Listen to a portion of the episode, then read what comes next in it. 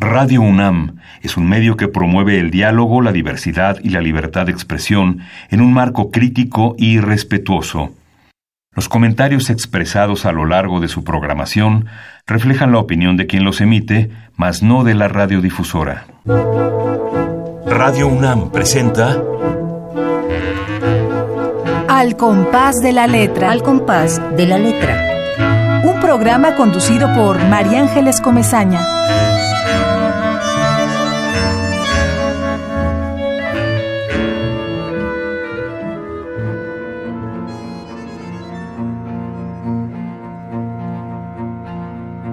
Raudal. Habla una lengua que suena a aire y olivos, una lengua de madera y tornados, con una lengua que es el lugar, en un lugar que es la lengua. Habla con una lengua que abre las puertas, que reescribe la llave, al pie de la letra y en los márgenes de todas las versiones. Luego habla otra vez. Habla como una peculiaridad del efecto de sentido, como un pulso de pez en el limo, como germen del respirar. Habla del pasado frente a las ruinas, habla silente, habla como otro, presta el hablar a alguien más. You begin. You begin this way. This is your hand, this is your eye, this is a fish, blue and flat. On the paper, almost the shape of an eye. This is your mouth, this is an O or a moon, whichever you like. This is yellow. Outside the window is the rain, green because it is summer, and beyond that, the trees and then the world, which is round and has only the colors of these nine crayons. This is the world which is fuller and more difficult to learn than I have said. You are right to smudge it that way with the red and then the orange. The world burns. Once you have learnt these words, you will learn that there are more words that you can never learn. The word hand floats above your hand like a small cloud over a lake. The word hand anchors your hand to this table. Your hand is a warm stone I hold between two words. This is your hand, these are my hands. This is the world, which is round but not flat and has more colors that we can see. It begins, it has an end. This is what you will come back to. This is your hand. Comienzas, comienzas así. Esta es tu mano, este es tu ojo, eso es un pescado azul y plano sobre el papel, casi con la forma de un ojo. Esta es tu boca, esta es una O o una luna, lo que prefieras. Esto es amarillo. Afuera de la ventana está la lluvia, verde porque es verano y más allá los árboles y luego el mundo que es redondo y solo tiene los colores de estas nueve crayolas. Este es el mundo más lleno y más difícil de aprender de lo que he dicho. Tienes razón en mancharlo así, con el rojo y luego el naranja. El mundo arde. Una vez que hayas aprendido estas palabras, aprenderás que hay más palabras de las que jamás podrás aprender. La palabra mano flota sobre tu mano como una pequeña nube sobre un lago.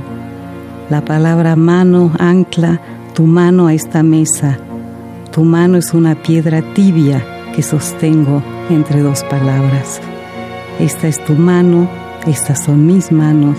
Este es el mundo que es redondo pero no plano y tiene más colores de los que podemos ver. Comienza, tiene un fin. Esto es a lo que regresarás. Esta es tu mano.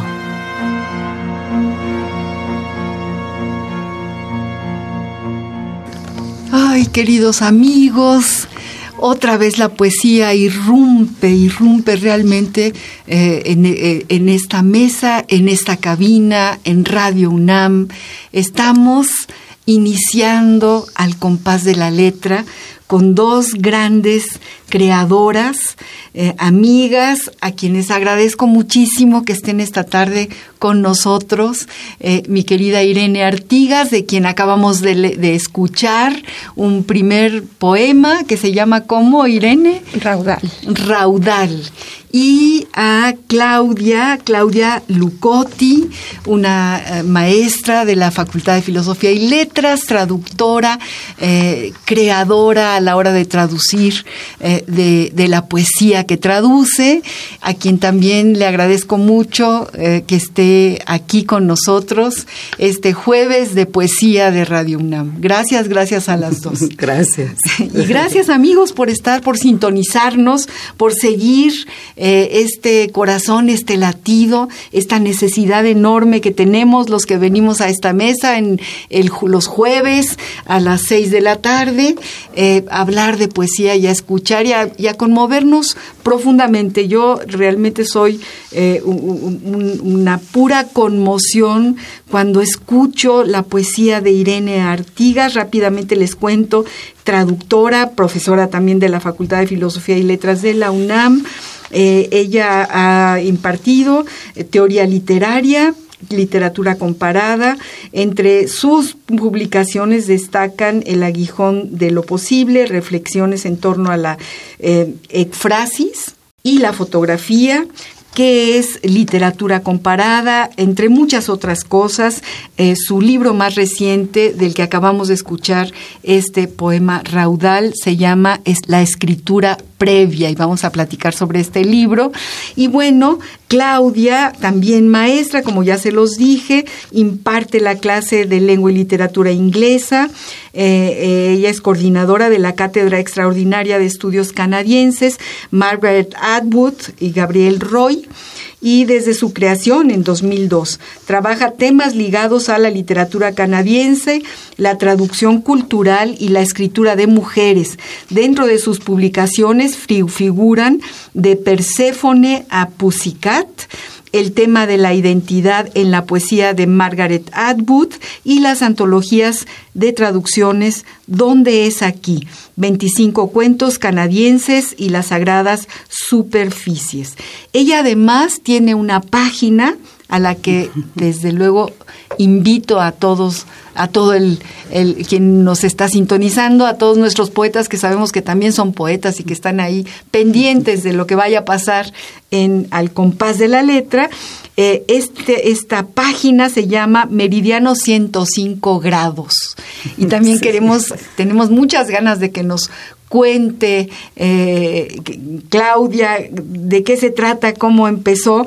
Y bueno, está dedicada esta, esta página a la poesía de mujeres en lenguas indígenas, zapoteco, maya, español, inglés, francés, y tenemos que hablar de, de esta, de esta página y de este trabajo magnífico de Claudia Lucotti. Gracias a las dos, gracias a todos los que nos están escuchando.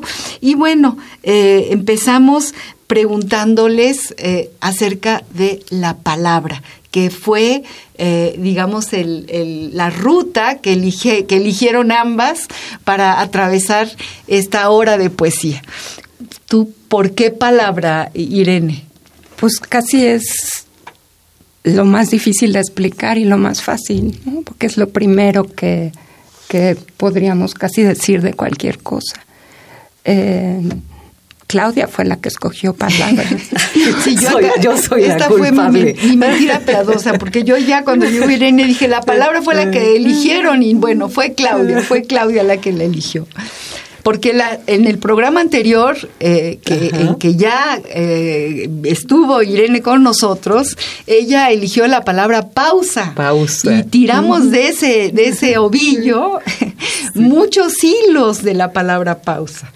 Y bueno, ahora la elección es justo palabra. Y yo les contaba que la única persona en estos casi tres años de poesía que llevamos en Radio UNAM que ha elegido palabra como tema para el programa ha sido Jaime Labastida O sea, ah, eh, realmente eh, hace mucho, eh, creo que fue el programa número 18, si no recuerdo mal, ahí está mi productora que no me dejará mentir, y, y, él habló de palabra. Y yo cuando le dije, elige una palabra, ah, no, palabra, quiero hablar de palabra. Palabra, palabra. Pues. palabra de honor.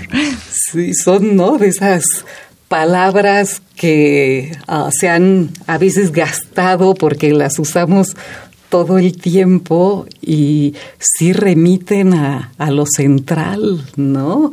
E, este, hice un poquito la tarea y este, busqué la etimología y es muy raro porque es como algo en paralelo, algo menos importante que la palabra verbo originalmente pero para nosotros hoy y para lo que hacemos en la UNAM, en Filosofía y Letras, y para un programa así, es central, ¿no? Reflexionar en el peso, el valor, este, el respeto por la palabra propia y ajena, ¿no? Claro, claro.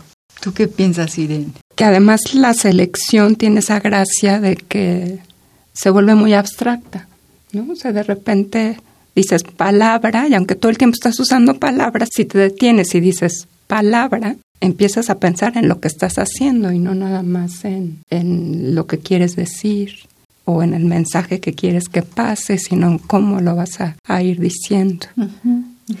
Porque esa acción de alguna manera rompe la pausa no, es, es, este juego entre pausa y, palabra lo mejor. Sí, sí, sí, tienes toda la razón. Es como ese enorme recipiente donde cabe todo. ¿no?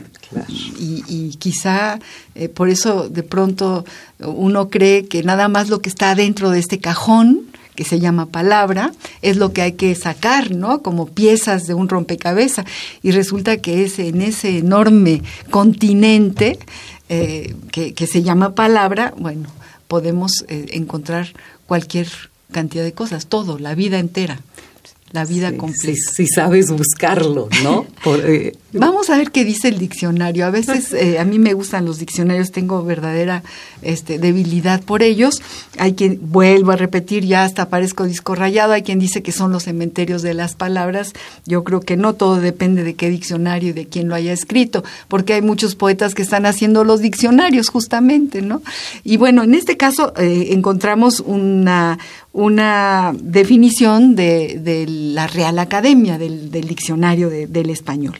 Y vamos a escuchar lo que, lo que, lo que dice eh, el, diccionario de la Real Academia eh, sobre la palabra. La ruta de la palabra.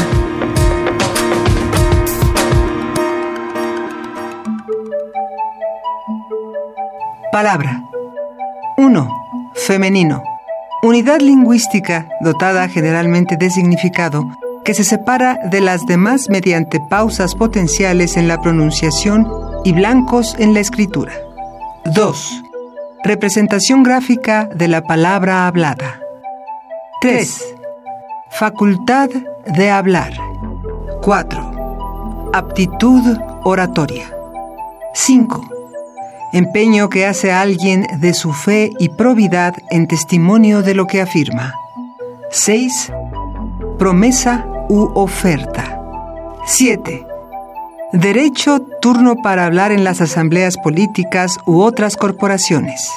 Pedir, conceder, tener, retirar la palabra, hacer uso de la palabra. Diccionario de la Real Academia Española. La ruta de la palabra. Pues como ven, eh, es interesante porque primero en frío nos dice que es una unidad lingüística dotada generalmente de significado que se separa de las demás mediante pausas, valga la pausas, potenciales en la pronunciación y blancos en la escritura. Esa es como la definición fría por, por, por donde uno va entrando. Pero luego ya nos habla, por ejemplo, del empeño que hace alguien de su fe y probidad en testimonio de lo que afirma, es decir, yo soy una mujer de palabra. ¿no?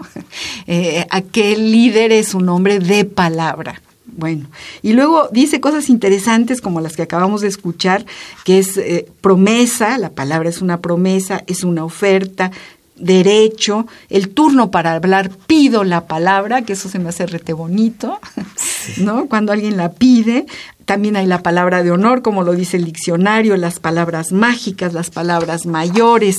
Eh, hay quien se come las palabras, hay quien, eh, quien ser, ser de palabra, volvemos a decir, tener honor, ¿no? Todo esto eh, nos, nos, nos lleva a imaginarnos este enorme universo en el que se ha usado el, el digamos, el, este, este, esta unidad lingüística dotada de significado. Y entonces es muy bonita la selección de, de esta, de esta pieza, digamos, de este continente. Bueno, vamos a, platicar sobre el libro más reciente de Irene Artigas. Es un libro verdaderamente fantástico. Odio los adjetivos calificativos, pero es que es fantástico porque está lleno de fantasía, porque se sale de, de lo que siempre leemos o de lo... es singular es algo que solamente puede ser de Irene Artigas Albarelli y que presentamos eh, en, algún momento hace algunos meses, tanto Claudia como yo. Y yo le pediría a Irene primero cómo comienza este libro, por qué la escritura previa, cuéntanos algo y luego le paso la palabra a, a mi querida Claudia para que ella cuente todas las maravillas que dijo en la presentación. Ay, pues muchas gracias por por darnos la palabra, que es otra de las formas de, jugar con lo que es la palabra. ¿no? Este libro es un libro que hice a partir de, de muchos poemas que tenía escritos que estaban siempre buscando como ciertas cosas en particular, que era la escritura que hay antes de la escritura, de ahí viene el nombre de la escritura previa. Mi idea cuando hice cada uno de esos poemas era, era pensar de dónde surge algo que está escrito, de dónde surge el significado, de dónde surgen las cosas que contamos. Y como todo eso surge de la experiencia inmediata, de la percepción, de, de, lo que ocurre en el camino. Entonces, ya teniendo esos poemas sueltos, lo que yo quise hacer era darle forma de libro con una especie de, estructura vertebral que fueron tres viajes. Y esos tres viajes están hechos en tres estaciones del año diferente. Entonces, eh, esa parecería que es como la columna del libro. Traté de ser muy ordenada y, y, centrarme solo en eso, pero no soy muy buena para, para ordenar y siempre me iba por la tangente. Entonces lo que hice fue dejar que eso funcionar así, ¿no? Y entonces intercalé algunos, algunos poemas que lo que hacen es como divagar en torno a, diferentes cosas. Em, la portada del libro es, es como muy ilustrativa de, de, de, lo que el libro, según yo, es, ¿no? Que les cuento lo que es, es, es una fotografía, que es un cuaderno abierto en donde hay hojas secas ¿no? y que están acomodadas casi como en una especie de paisaje. Me gusta pensar que uno de los de, las hojas parece una luciérnaga. Entonces, un poco esa era la idea de, de lo que estaba escribiendo ahí, como algo que está en un contexto, cuando lo cambias a otro y cuando te esperas a que pase el tiempo, ya es otra cosa. Y ese era como el, el impulso fundamental de, de todo el libro. Eso es lo que yo quise hacer. No sé si al final eso es lo que, lo que salió o, si de esa forma es como, como se lee. ¿no? Yo, yo decía en la presentación que me imagino a Irene como, como una científica en un laboratorio y llena de frasquitos y cada frasco va conteniendo un pedacito de, de eso que, que, se encuentra en el camino, que puede ser cualquier cosa puede, y que eh, la virtud enorme es que ella le encuentra relación y acomodo en su poesía de una manera virtuosa que, nos hace eh, entender realmente que todo lo disímbolo se, se, se junta, en, tiene el mismo cauce y llega a la misma orilla. Cuéntanos tú, Claudia. Sí, este, esto que acabas tú de decir, incluso en la presentación, cuando hablaste de esto, me, recordó del poema Especiero, ¿no? Que es uno de, los poemas de todos estos frasquitos. Este, sí, mi lectura que, se complementa, ¿no? Mucho con lo que ustedes dicen, pero no repite, fue quizá encontrar Ah, yo he leído, digamos, a Irene en todas sus manifestaciones creativas y académicas, y este libro, eh, igual, ¿no? Lo que tú dijiste me parece muy, muy especial porque siento que es una Irene que escucha, que presta atención a todas estas otras presencias y existencias, y que eh, da como un giro adicional porque da a entender a medida que vamos leyendo los poemas que no siempre es fácil leer y sintonizar con lo otro, que hay que ejercitarse en este escuchar y entender otras formas de y cómo, y esto es lo que me pareció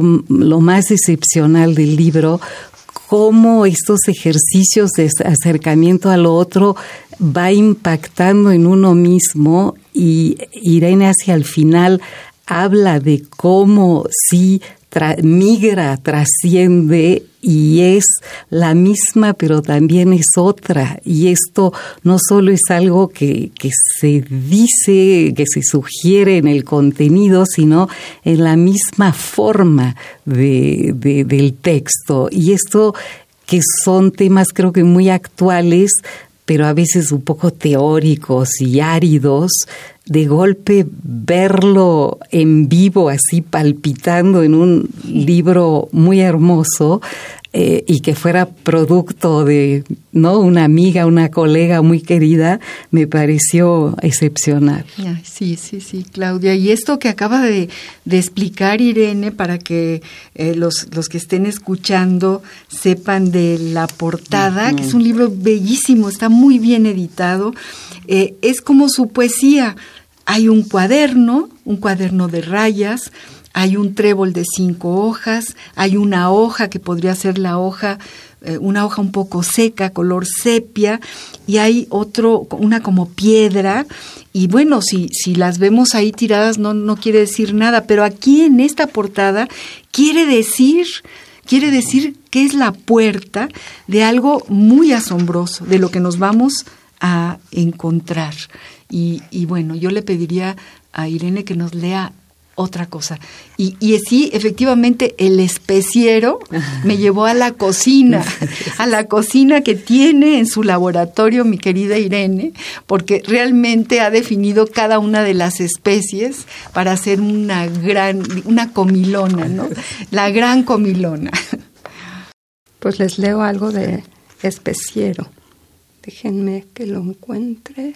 Eh, cuando hay un, silencio en este programa, mi, mi, productora dice, habla, habla, habla, porque en radio no podemos quedarnos callados. La pausa, ¿no? La pausa tiene que ser cortita, tiene que ser el latido. Vamos, pues, a un Luego lo busco, voy a leer, mientras otro que se llama Imprecisiones. Dicen que con 140 mil cuásares distantes se mide la expansión de las galaxias y que todo exceso de materia se debe a las oscilaciones acústicas de una única nube de polvo y de hielo. Y dicen también que existen organismos protistas unicelulares que al ser alterados sin más explicación emiten bioluminiscencias justo al filo de las olas, que cristales de, de silicio pardamente grisáceos, prensados como memoria metálica, seca, confinada, frágiles agravamientos de la reconciliación. Cuesta imaginar lo que no es belleza terrenal y palpable, lo que se activa a otras escalas o late en un vacío gélido y abstracto, el índice excéntrico de una ecuación. cuesta imaginar las cronometrías de lo conciso, las inflexiones de lo que no reverbera, los otros tiempos milimétricos en sus espacios, el acento que borra la nebulosidad, lo perdido, la arborescencia, lo ambiguo.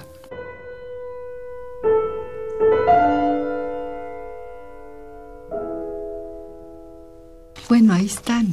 Ahí están las enumeraciones dispares que, realmente te llevan a, un poema, que te llevan a, entenderlas y no sabes por qué las entiendes, porque te suenan. Yo ya encontré especiero. Fíjense, tiene, tiene un epígrafe de ella misma que dice a quién nombra. Ajonjolí, un vértigo que se condensa en coma y fortuna de quien lo dice abrir. Alcarabea, pauta de una cosquilla al paladar, cominos y prados en el centeno.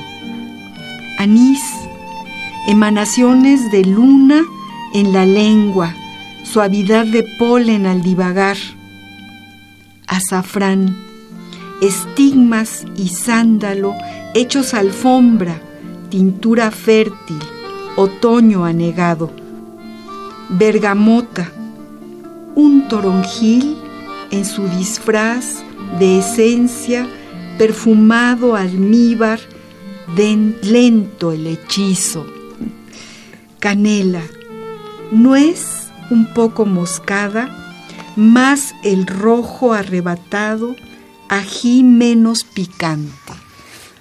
Bueno, esto cuando lo oiga Benito Taibo, que es nuestro director y que es un enamorado de las esencias, va a decir, he ahí mi, mi especiero. Y bueno, sigue, sigue y sigue cardamomo, clavo, jengibre, mostaza, pimienta, sal, vainilla.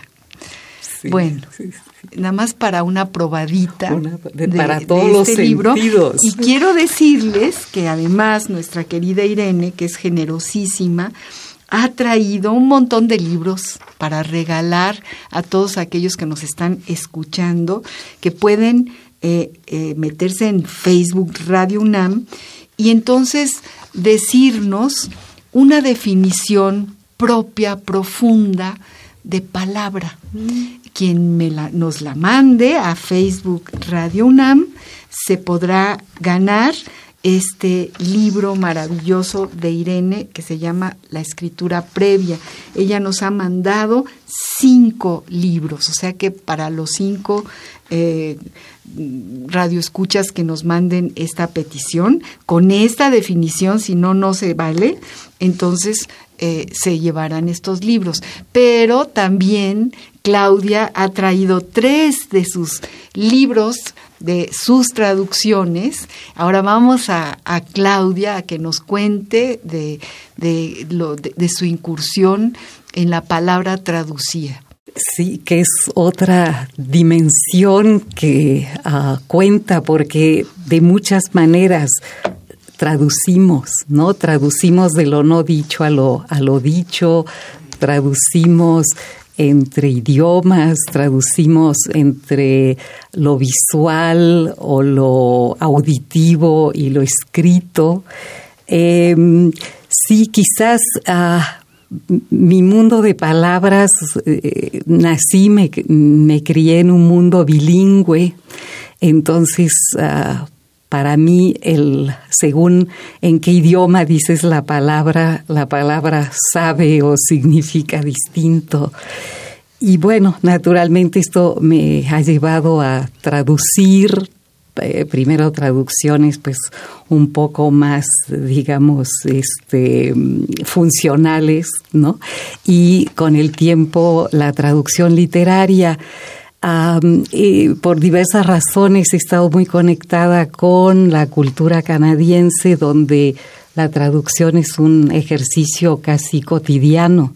En Canadá, entre el francés, el inglés, crecientemente el tema de las lenguas indígenas y en filosofía y letras eh, junto con el CISAN tenemos esta cátedra de estudios canadienses donde hemos promovido este, traducciones eh, muy valiosas, bueno, textos muy valiosos en traducciones donde hemos hecho lo posible para que mantengan ¿no? este, el valor o la intención de, de sus textos originales. Y eh, a lo largo del tiempo aquí hemos hecho con varios colegas traducciones de cuento y de poesía de sobre todo autores canadienses anglófonos que aquí en México se conocían mucho menos que los canadienses francófonos. Y el gran faltante, y es donde entra la historia de Meridiano, es todo el tema de la, escritura, la producción, sobre todo de las mujeres indígenas, que es ah, también a lo que ah, nos hemos dedicado eh, para empezar a darle más presencia a todo esto. Sí, meternos a meridiano 105 grados y ver leer algunas de las traducciones y la explicación de las autoras en torno a lo que escriben y por qué lo escriben es maravilloso. Hay que hacerlo, hay que, hay que, eh, hay que abrir esa, esa página. Sí, es una página que, ¿no? De la facultad de la UNAM, es, es 105 eh, grados porque es el único meridiano que cruza de Canadá a México.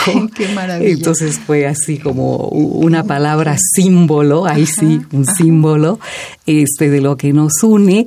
Y fue un proyecto muy hermoso, muy difícil porque fue hecho por muchas mujeres por amor a la causa, este, las poetas tanto de México como de Canadá nos mandaron un poema de ellas en su lengua originaria. En la UNAM lo tradujimos a través del inglés, el español en fin, para poder hacer estos cruces y que el poema fuera traducido a varias otras lenguas indígenas de, de México y de Canadá y a lograr un, es una página electrónica donde tratamos de, plasmar este entrecruzamiento tan especial que no hay que aplanar ni borrar. A veces las ediciones muy estándar quitan todo este trabajo. ¿no? me parece fantástico. Y este poema que leíste cuando empezó el, al compás de la letra, sobre esta mano, y, digamos que la traducción es la recreación ¿no? Eh, decía Fabio Moravito, también siempre lo digo, que, que hay que ser traidor para traducir, porque no puedes traducir literal un poema, al contrario, tienes que salirte de lo literal y recrearlo. Y ese poema de la mano, qué cosa tan maravillosa, este, Claudia. Es de Margaret Atwood, que, bueno, justamente nuestra cátedra lleva su nombre, que nos ha apoyado mucho, y sí, fue una, un poema este, de ella, ¿no? Comienzas de, Margaret Atwood. Regresamos a Irene, qué rico tenerlas aquí a las dos, soy una privilegiada, me siento picudísima. Y regresamos, yo le decía a Irene hace, hace un rato que hace unos meses vino a, a Radio UNAM Rocío Cerón y nos habló de su incursión en, ella se considera una creadora transmedial, muy interesante, porque sí hablaba de la, del descubrimiento de que todo tiene que ver en esta vida lo más disímbolo tiene que ver. Y yo encuentro, te encuentro a ti muy cercana a lo transmedial. Tú, ahorita vamos a ir a, una pausa musical porque vamos a escuchar a Charlie Hayden, porque, entre otras cosas, eh, Irene eh, toma toma de autores, de músicos, toma de, la tierra eh, por, por, donde va caminando, de las piedritas, de, en fin, de todo, lo, de todo su universo que ella descubre, que además nadie descubre más que ella, y lo va poniendo, lo va acomodando, como ya lo dijimos al principio. Entonces, yo sí consideraría, a lo mejor estoy, no sé, eh, pero te considero también una creadora transmedial, que eres capaz de, tu orilla a lo mejor son las palabras, pero tú tú utilizas la fotografía, utilizas la música y en fin, tienes todos, todos estos, estos digamos, eh, instrumentos que te permiten crear lo que creas. ¿Tú cómo ves, Irene? ¿Estoy bien o, le cambio? No, no, estás bien. Eh, no por nada, muchas de las cosas que trabajo en la facultad tienen que ver con, con transmedialidad y sobre todo con intermedialidad.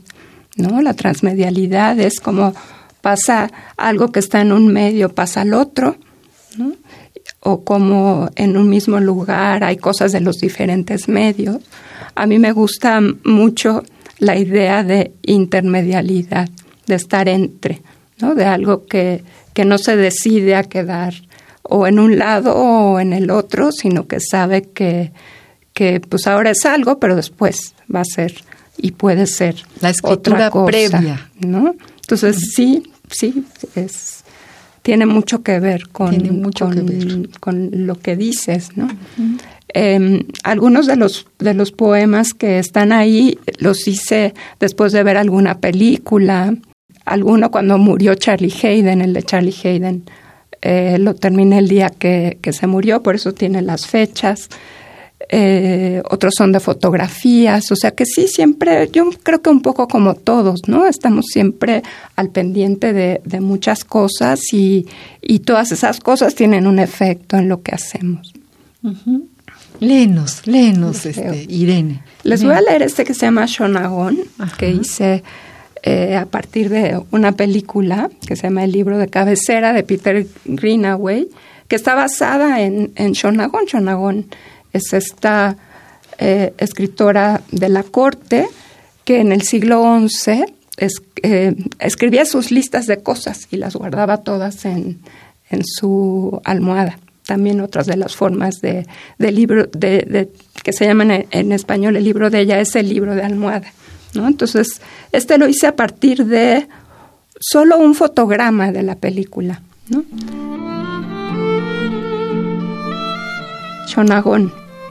El gesto de volver atrás, la pluma en el tintero, lo que se borra, el tiempo.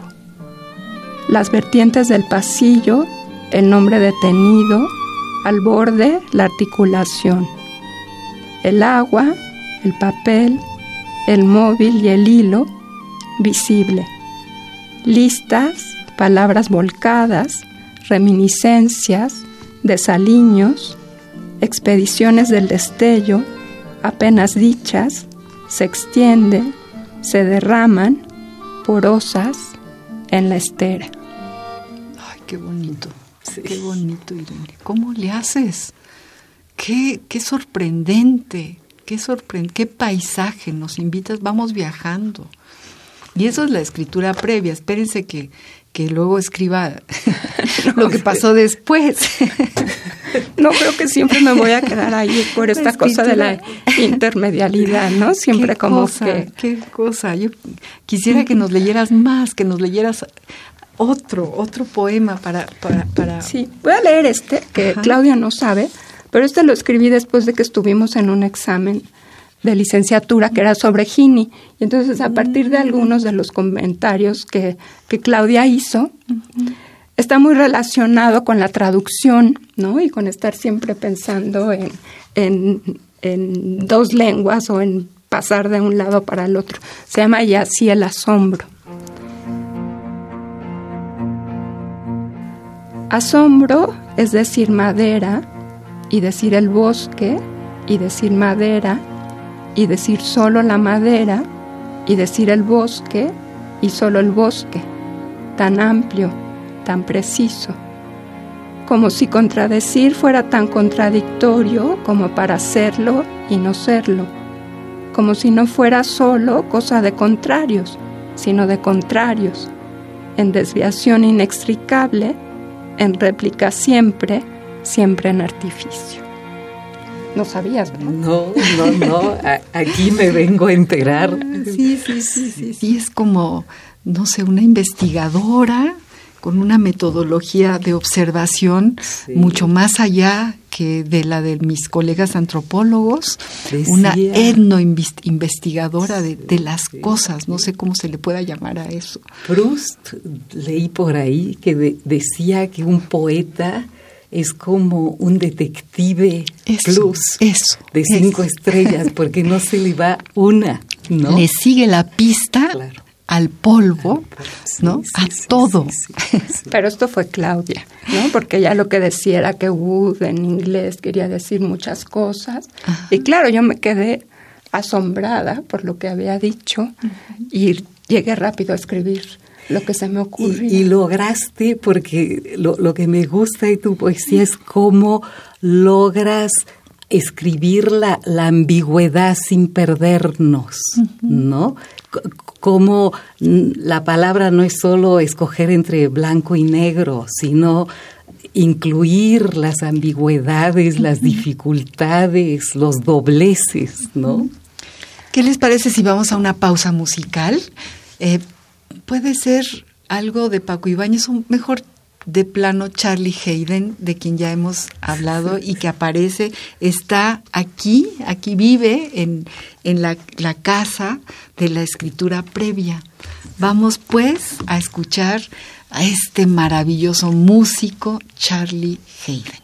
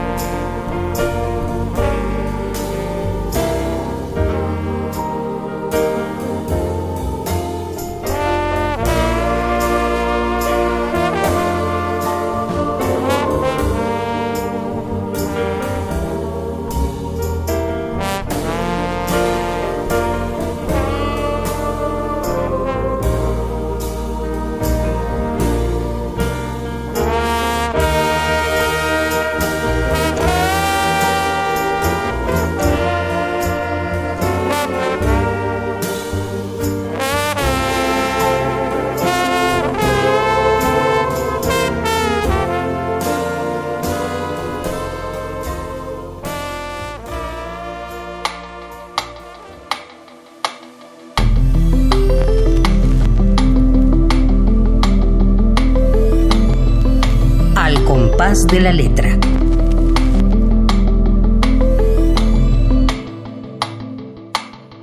Bueno, regresamos, queridos amigos, estamos platicando. Ay, yo muy emocionada, espero que todos ustedes también, con Claudia Lucotti, con Irene Artigas, dos creadoras. Claudia, como traductora, es una creadora. Además, está eh, metida en el descubrimiento de traducciones en, en, en lenguas indígenas. Estamos celebrando este año el Año Internacional de la Lengua Indígena y resulta que tenemos aquí a esta gran traductora. Yo le decía a Claudia hace un momento que aquí estuvo Margarita León, y han, han venido muchas poetas oaxaqueñas, zapotecas, mixtecas, que tienen una poesía extraordinaria. También estuvo eh, un hombre poeta chileno, eh, Elicura Chihuayev, que nos, nos dejó verdaderamente muy conmovidos, nos llenó de paisaje, del paisaje de, de Temuco, de allá, de donde era también Neruda.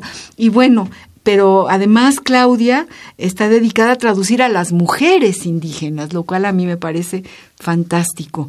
Y en algunas de las eh, referencias que leí hablaba de, una caja, ¿no? De cómo como que querían hacer una edición eh, que, fuera una caja en donde estuviera el poema de la poeta y luego las distintas traducciones y la explicación de cómo se llegó a, esta, a esta creación literaria, que eso me parece rete bonito. Forma parte también del arte objeto de Irene. ¿no? Y de este pintor, ¿cómo se llama Irene? Que yo en este momento no lo recuerdo. De Joseph Cornell. Exactamente, que es también una de las colecciones de Irene, eh, eh, que, Irene agarra y la trae a su, a su maravilloso recipiente, la escritura previa.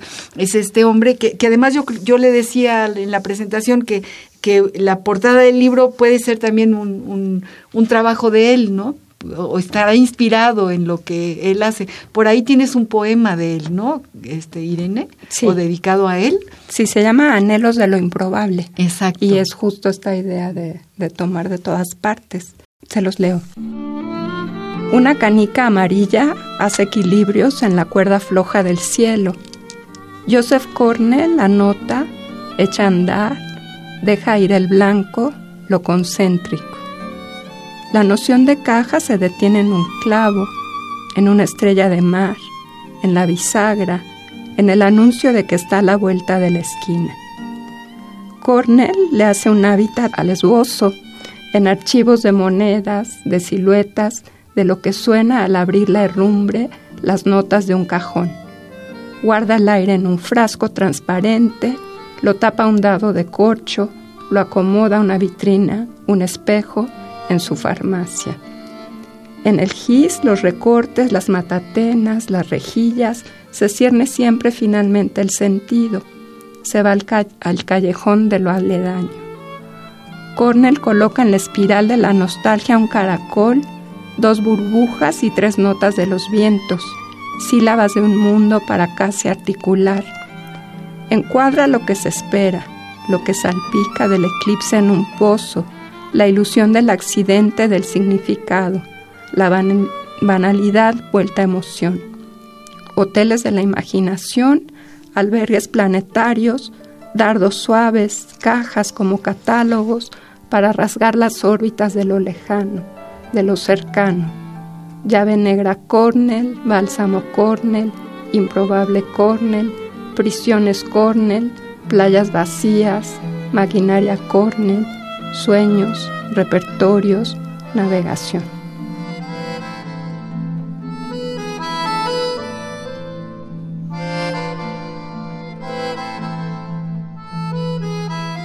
Bueno, yo creo que se, se sale de su tumba, Cornell, y, llega, llega a tus sueños, mi querida Irene, porque, porque es como la traducción exacta de lo que sería una obra de Cornell, ¿no? es, esa es la, ahora sí que la traductora, en términos, la poesía traduce también a la pintura, a la fotografía, y esta es una verdadera, un homenaje a este, a este gran artista. Y además está atravesado por cosas que leí sobre él.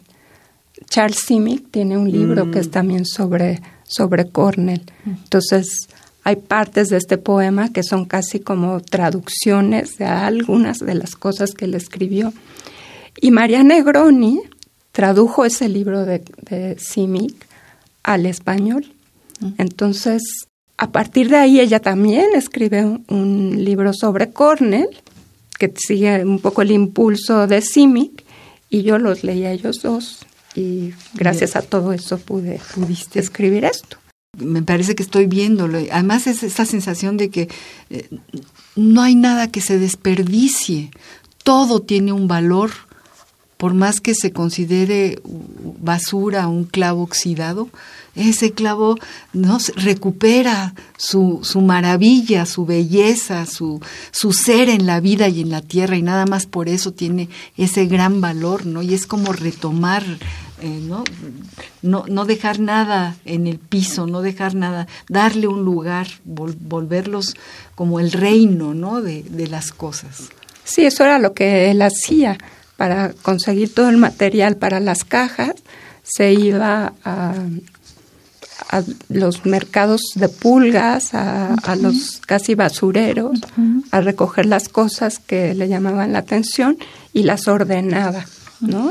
Las guardaba en, en, archivos que se encontraron después de, de muerto él en su casa y era como el material que posiblemente podría usar alguna vez en alguna de las cajas que sí termino. Ay, qué, qué, maravilla. además es una inducción, o sea, ahora nos vamos corriendo a ver, a ver estas obras de, de Cornell, que, que ya se nos queda así como la semilla.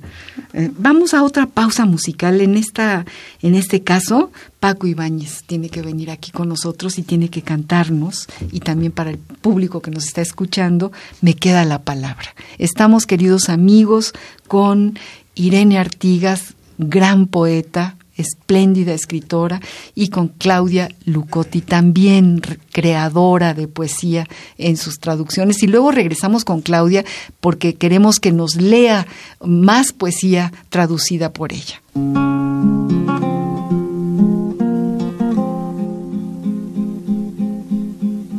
Si he perdido la vida, el tiempo, todo lo que tiré como una anilla al agua.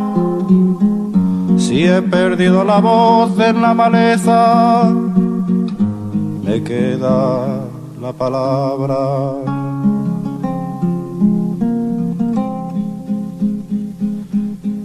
Si he sufrido la sed del hambre, todo lo que era mío y resultó ser nada. Si he cegado las sombras en silencio, me queda la palabra.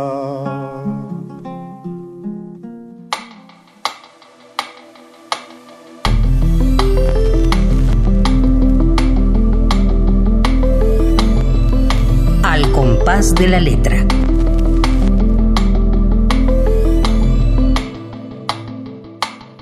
Me queda la palabra. Yo creo que cuando ya nada me queda, me queda la palabra. Eso me parece como un himno fundamental y entonces ahí lo, lo traemos en, en, el oído y en el corazón. Tenemos poquito tiempo para que se acabe este maravilloso programa y queremos, Claudia, que nos leas, Claudia Lucotti, algunos de otros, otros poemas que hayas traducido, que nos cuentes de quién, que nos cuentes de, de esta traducción. Bueno, voy a leer un poema otra vez de Margaret Atwood, este, un poema que escribió acerca de la vejez de su padre. Esto es un tipo de poesía uh, que tiene una larga historia en nuestra cultura, ¿no? La, la muerte del padre, pero es otra, es un, un, poema interesante escrito por, por una mujer, por una hija, y este, en un diálogo de alguna manera tratando de, de, entender qué pasa en la mente de su papá. Cuéntanos un poquitito, tres renglones de Margaret. ¿Nace en Canadá? Sí, nace, es hija de un científico, su, su papá era un biólogo, su mamá ama de casa, este, eh, canadienses anglófonos, eh, estudió, fue de las primeras generaciones de mujeres que estudió literatura inglesa en la universidad, se fue a hacer un posgrado a Estados Unidos y se dio cuenta que la academia en el fondo no era lo suyo y más bien este, es la escritura y pues no ha parado de escribir, tiene 20 novelas, cantidad de cuentos, ensayos, muchísima poesía, que para mí es lo mejor de todo. Tiene una ópera, tiene ahora en Netflix este, series y además es una tuitera así de lujo. Maravilloso. léenos, léenos. Este, pues, ¿De qué época? este es como de los 80.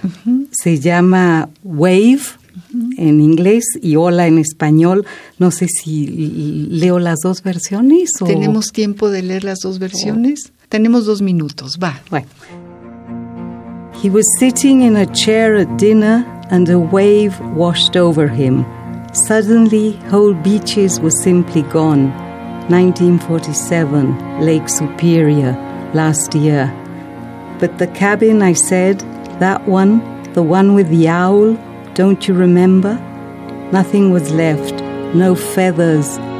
We remained to him in fragments. Why are you so old? he asked me all of a sudden. Where is this forest? Why am I so cold? Please take me home. Outside, the neighbor mowed the lawn. It's all right here, I said. There are no bears. There's food. It isn't snowing. No, we need more wood, he said. The winter's on its way. It will be bad. Hola. Él estaba sentado a la mesa y una ola le pasó por encima. De pronto, playas enteras, simplemente desaparecieron. 1947, el lago superior, el año pasado. Pero la cabaña, dije, esa, la de la lechuza, ¿no te acuerdas? No quedó nada, ni una pluma. Permanecimos para él en fragmentos. ¿Por qué estás tan vieja? me preguntó de golpe. ¿Dónde queda este bosque? ¿Por qué tengo tanto frío? Por favor, llévenme a casa. Afuera el vecino cortaba el pasto. Aquí estamos bien, dije. No hay osos, hay comida, no está nevando. No, necesitamos más leña, dijo. El invierno viene en camino, será muy duro. Ay, qué bonito. Qué poema y qué poeta. Qué traducción, ¿verdad, Irene? sí. Yo siempre creo que leemos en México mucho a Margaret Atwood gracias a Claudia. Gracias y a todo su trabajo de, recuperación. qué fantástico. Lo que ella hizo. Leernos, siempre, siempre es bueno leernos todos y todas. Es necesario, es necesario. Yo muero de ganas de seguirlas leyendo. Claudia ha traído tres libros para todo aquel que nos llame, eh, o perdón, no que nos llame, que nos mande por un Facebook Radio UNAM. Eh, la respuesta o, tres renglones de qué es la palabra para los que quieran eh, este libro. Así que acuérdense, queridos amigos, Facebook Radio UNAM y si ustedes nos mandan esta definición, que seguro será muy poética porque estará inspirada en este programa, tendrán eh, la posibilidad de ganar este libro.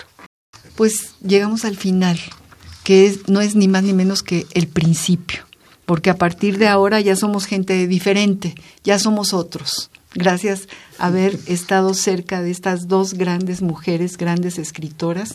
Eh, Claudia Lucotti, muchísimas gracias por haber estado aquí en, al compás de la letra. De veras, de veras, qué, qué maravilla tenerte, escucharte con esa dulzura y con esa, esa manera de, de regalarnos la posibilidad de entender a Margaret gracias, gracias por la invitación a Radio UNAM. Es una emoción estar aquí. Pues tienes que regresar. Irene Linda, muchas gracias por estar aquí por segunda vez.